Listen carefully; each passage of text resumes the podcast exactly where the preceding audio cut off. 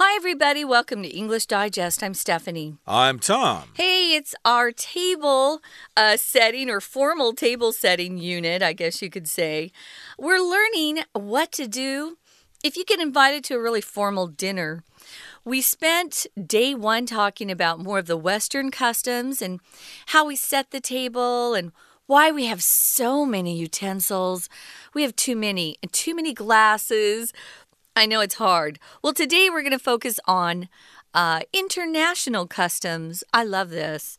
Uh, some of them I'm familiar with, others I had never heard of before. Uh, but it's great stuff to learn because nowadays, uh, people are traveling to different countries a lot, and you don't want to insult uh, your country's that country's hosts, especially if you get invited to a dinner and you don't want to embarrass yourself. So it's really good to learn customs first. Uh, indeed. And of course, there are different customs in different countries. Yeah. We're not just going to talk about Western customs. No. Uh, because, of course, uh, we're in a global village now and people are dealing with people from uh, countries all over the place. So uh, we will talk about France, yes, a Western country, but we will go to Thailand and India and even Mexico. We'll get to that in a couple of seconds. You know what we need to do? We actually need to read Yeah. our lesson first. So let's get to it. Let's read it and then we'll talk about it.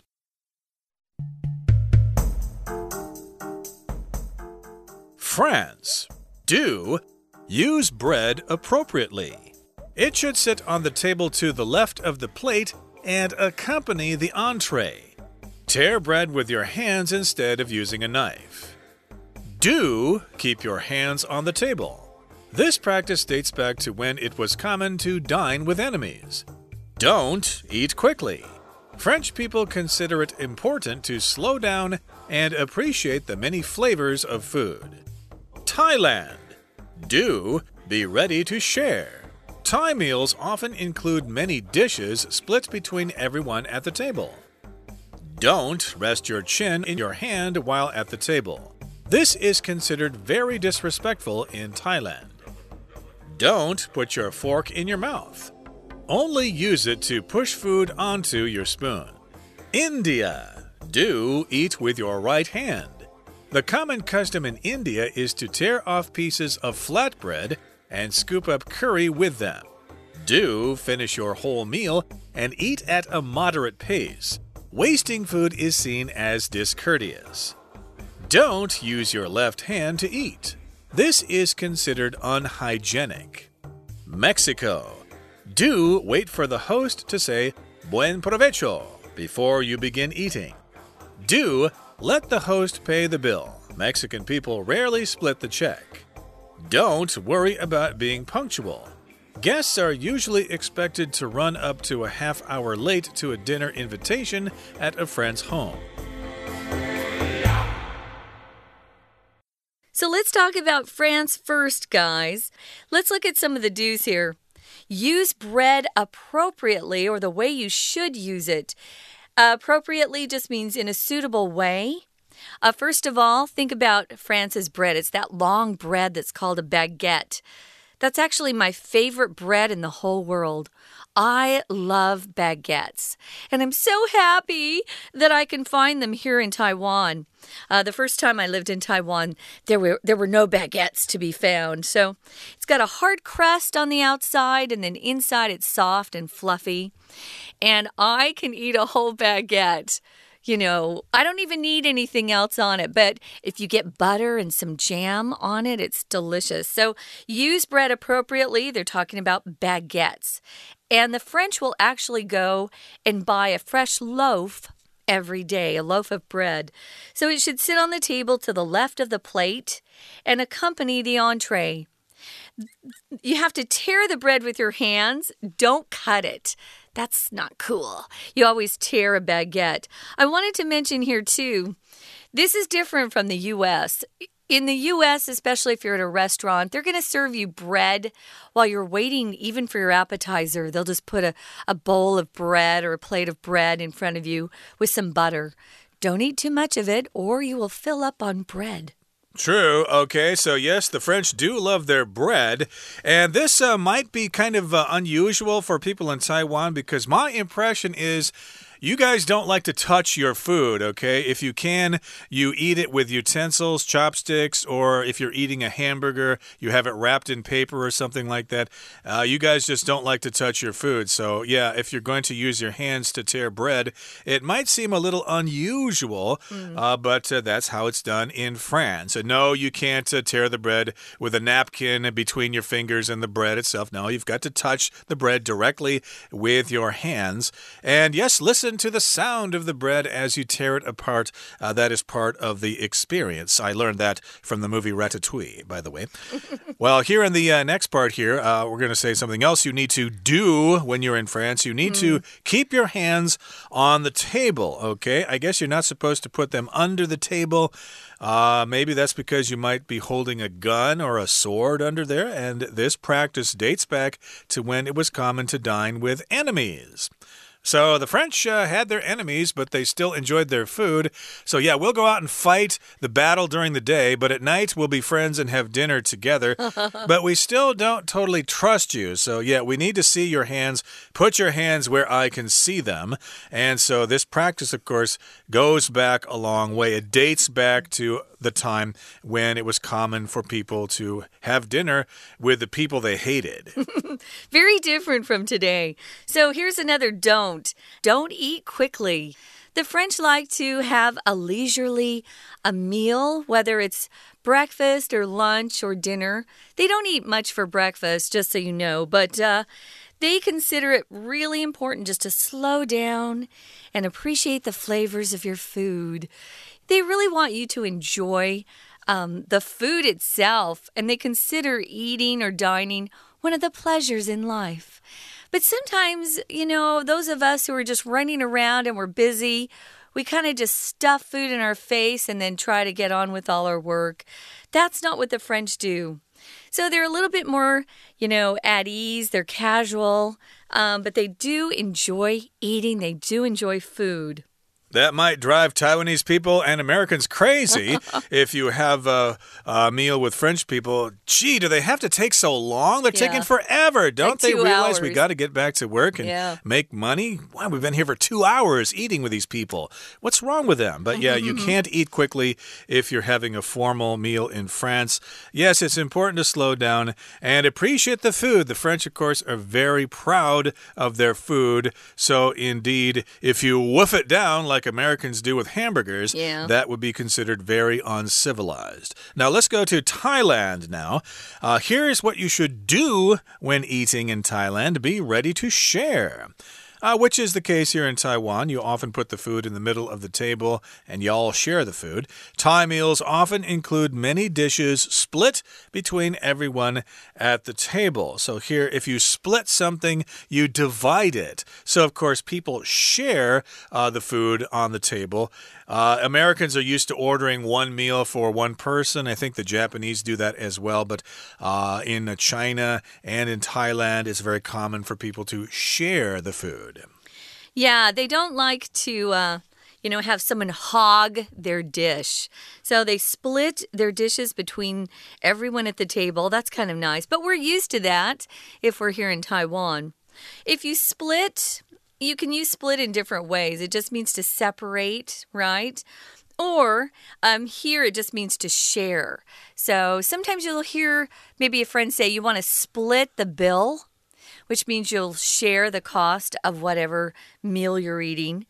Um, that can also be called, uh, let's see, go, going Dutch isn't the same. Going Dutch means you pay for your own, right? Yeah. Yeah. So they split their dishes like we do here.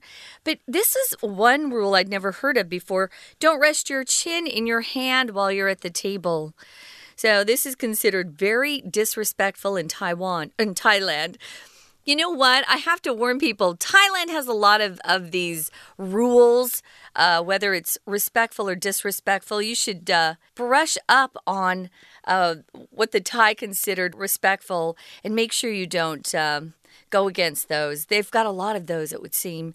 What's the last one, Tom? Uh, we're going to talk about uh, uh, more about uh, Thailand, but uh, these are these are th some things you don't do in Thailand. Uh, this is a kind of unusual for me because when I was growing up, you always used your fork to put food in your mouth. But Yeah. here it says, don't put your fork in your mouth.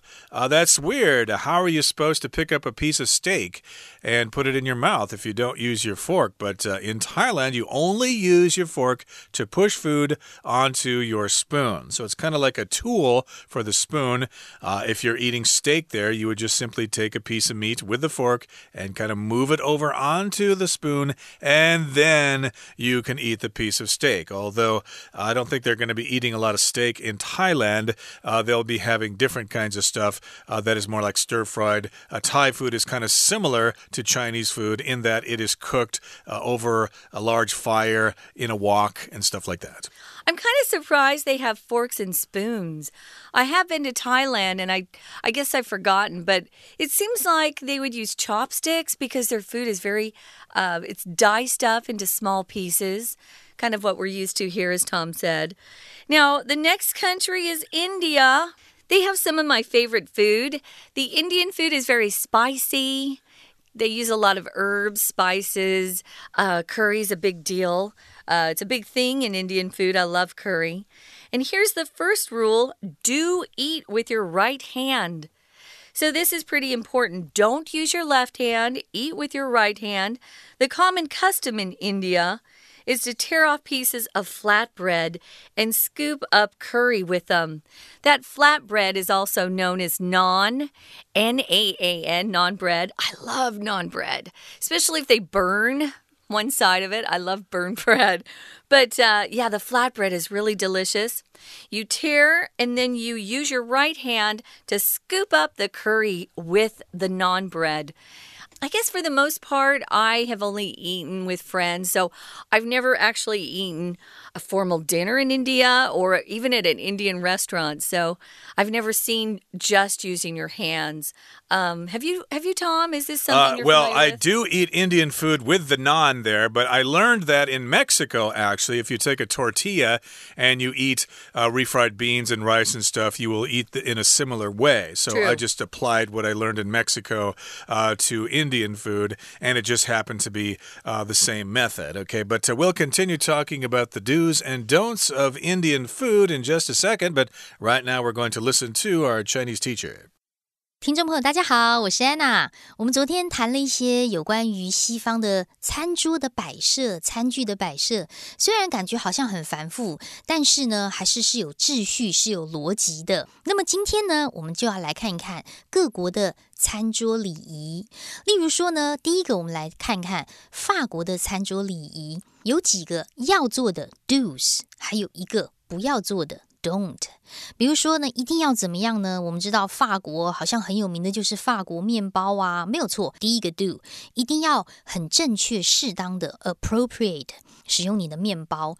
在这个第一个 do 当中，第二句话当中，我们看到 it should sit，这个面包啊，应该要坐在餐桌上的哪里的左边呢？盘子的左边，而且是要跟着主餐 entree 一起来吃哦。在这句话当中，还有另外一个动词是 accompany，accompany 就是陪伴的意思。不过第三句话的第一个字要小心，在这里不是眼泪哦，这个字 t e a r，眼泪叫做 tear，当动词的时候是 tear，指的是撕的意思。它的三态是 tear、tore、torn。那么第二个在法国餐桌礼仪上一定要做的就是，你要把手放在餐桌上。为什么会这样子呢？因为这种做法，这种 practice 是从某个起点开始的。我们看一下这个片语叫做 day back to。day back 就是往回走。如果有一个 to 呢，则会加一个起点。这个起点就是 when it was common to dine with enemies。当时开始跟敌人可以一起吃饭的时候。大家吃饭的人就要把手放在桌上喽，不然会有一些安全的疑虑。那么在法国绝对不可以做什么呢？绝对不可以吃得很快，Don't eat quickly，因为法国人会觉得慢慢的吃，然后要欣赏食物的美味，这件事情很重要的。所以在法国这个 don't 的地方，第二句请注意一下动词 consider 后面的受词 it，受词如何呢？important，觉得这件事很重要，而 it 是一个虚主词，真主词是从后面的 to slow down 一直到句尾的地方。接下来我们要看一下泰国的状况。泰国有一个一定要做的事，就是泰国跟我们一样，有点类似像合菜的概念，所以一定要跟别人 share 分享。那么通常泰国菜会包含很多跟桌边的人一起分食的菜。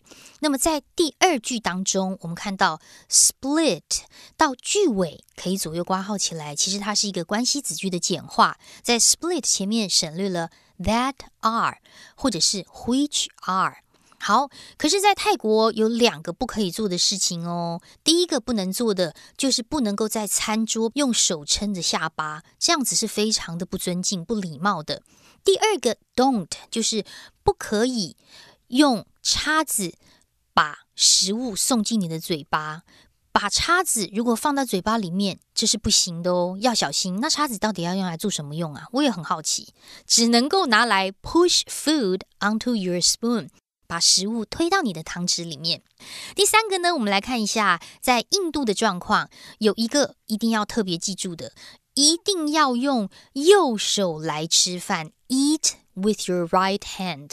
而在印度的话呢，用右手通常是会先去把面包撕下来，tear off。我们又看到“撕”这个字喽。他们的面包是那种平平的薄面饼 （flat bread），然后用这个面包呢把咖喱舀起来。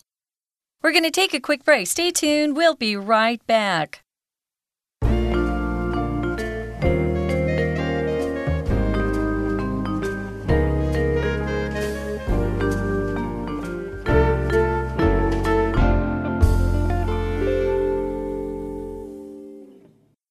Back, guys. We're talking about different table manners in different countries. We started out with France. The French love their baguettes, their bread, those long loaves of bread that they uh, actually go and buy every day at the market. The French actually shop uh, in a way that's similar to Taiwanese, where they go to the market to get fresh fruits and vegetables pretty much every day because they want their loaf of bread fresh as well. You might have noticed if if you get some baguette uh, here in Taiwan, if you don't eat it the same day, the next morning it's soft. And you want that hard crust on the outside. So, yeah, we talked about France. You want to keep your hands on the table because then they'll know that you don't have a gun or a knife under the table that you want to hurt them with. And also, you need to eat slowly and enjoy the flavors of the food. Also, if you're eating in France or eating French food with French people, make sure to compliment them on the food. They're very proud of their food. Absolutely, and they expect you to recognize that. Uh, they expect you to recognize that French food is the best in the world. And of course, we talked about Thailand as well. You need to share the food. Uh, the dishes are split between everyone at the table. But don't rest your chin in your hand when you're at the table. It's rude, it's disrespectful, and you can't put your fork in your mouth as well in Thailand. Uh, you use it to push food onto your spoon. And before we took our break, we started talking about India. And in India, you need to eat with your right hand, and you will tear off pieces of flatbread which would be the naan, also tortillas in Mexico. And then you use that little piece of bread to scoop up curry with. That's very common, a common way to eat Indian food. Now, here's another do in India, something you should do. Do finish your whole meal and eat at a moderate pace. Don't wolf your food down. Don't go really slow like the French. You know, somewhere in between. A moderate pace. Pace uh, refers to the rate at which you're moving. Like, uh, are you going to have a fast pace in the marathon or is it going to be a slow pace? Right. This is very important. They don't want you to waste food because it's seen as discourteous. If you're discourteous, it just means you're rude or you lack good manners. You don't want to appear discourteous or uh, uncivilized. Tom's been using this phrase, which is great wolf down your food. That's actually the name of the animal, W O L F. Just means you're really stuffing your face very quickly. Yeah, you don't want to do that. And here's another don't. Don't use your left hand to eat.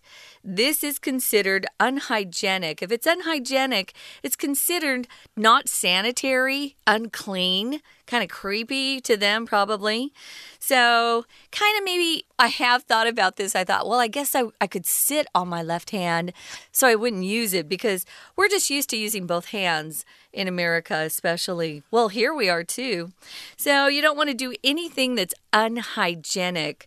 Uh, that's a pretty big no no. Don't use your left hand. And now we're going to move on to Mexico one of Tom's favorite places in the world. Although I haven't been there in many, many years, it's probably too dangerous now with the uh, drug lords and stuff like that. But indeed, uh, if you're in Mexico, in uh, Mexico City or whatever, uh, do wait for the host to say buen provecho before you begin eating. That, of course, is a phrase in Spanish. I think provecho means, uh, you know, something that you get, uh, something that comes your way. So it basically means like like bon appetit. It's kind of like French. good providence or something. Something like that. Yeah. yeah. So, uh, indeed, uh, of course, in France, you'd say bon appetit mm -hmm. before you begin eating. And in Mexico, you would say buen provecho. They mean basically the same thing. And uh, here's something else you should do in Mexico let the host pay the bill. If they have invited you to dinner at their home or at a restaurant, don't uh, suggest that you pay the bill or don't suggest splitting the check. Don't say, hey, let's go Dutch. No, that would be an insult to the host. It's up to the host to pay the bill. And don't argue with that. Mexican people rarely split the check like uh, Americans like to do. We love to split the check. yeah, just uh, be gracious and accept the meal. Now, here's another don't. Don't worry about being punctual. If you're punctual, you're always on time for any appointment you set or a meeting or just meeting your friends sometimes. So, this is a culture that just doesn't really fuss about time. They don't really care. They're very, you know, life is good. Let's take our time.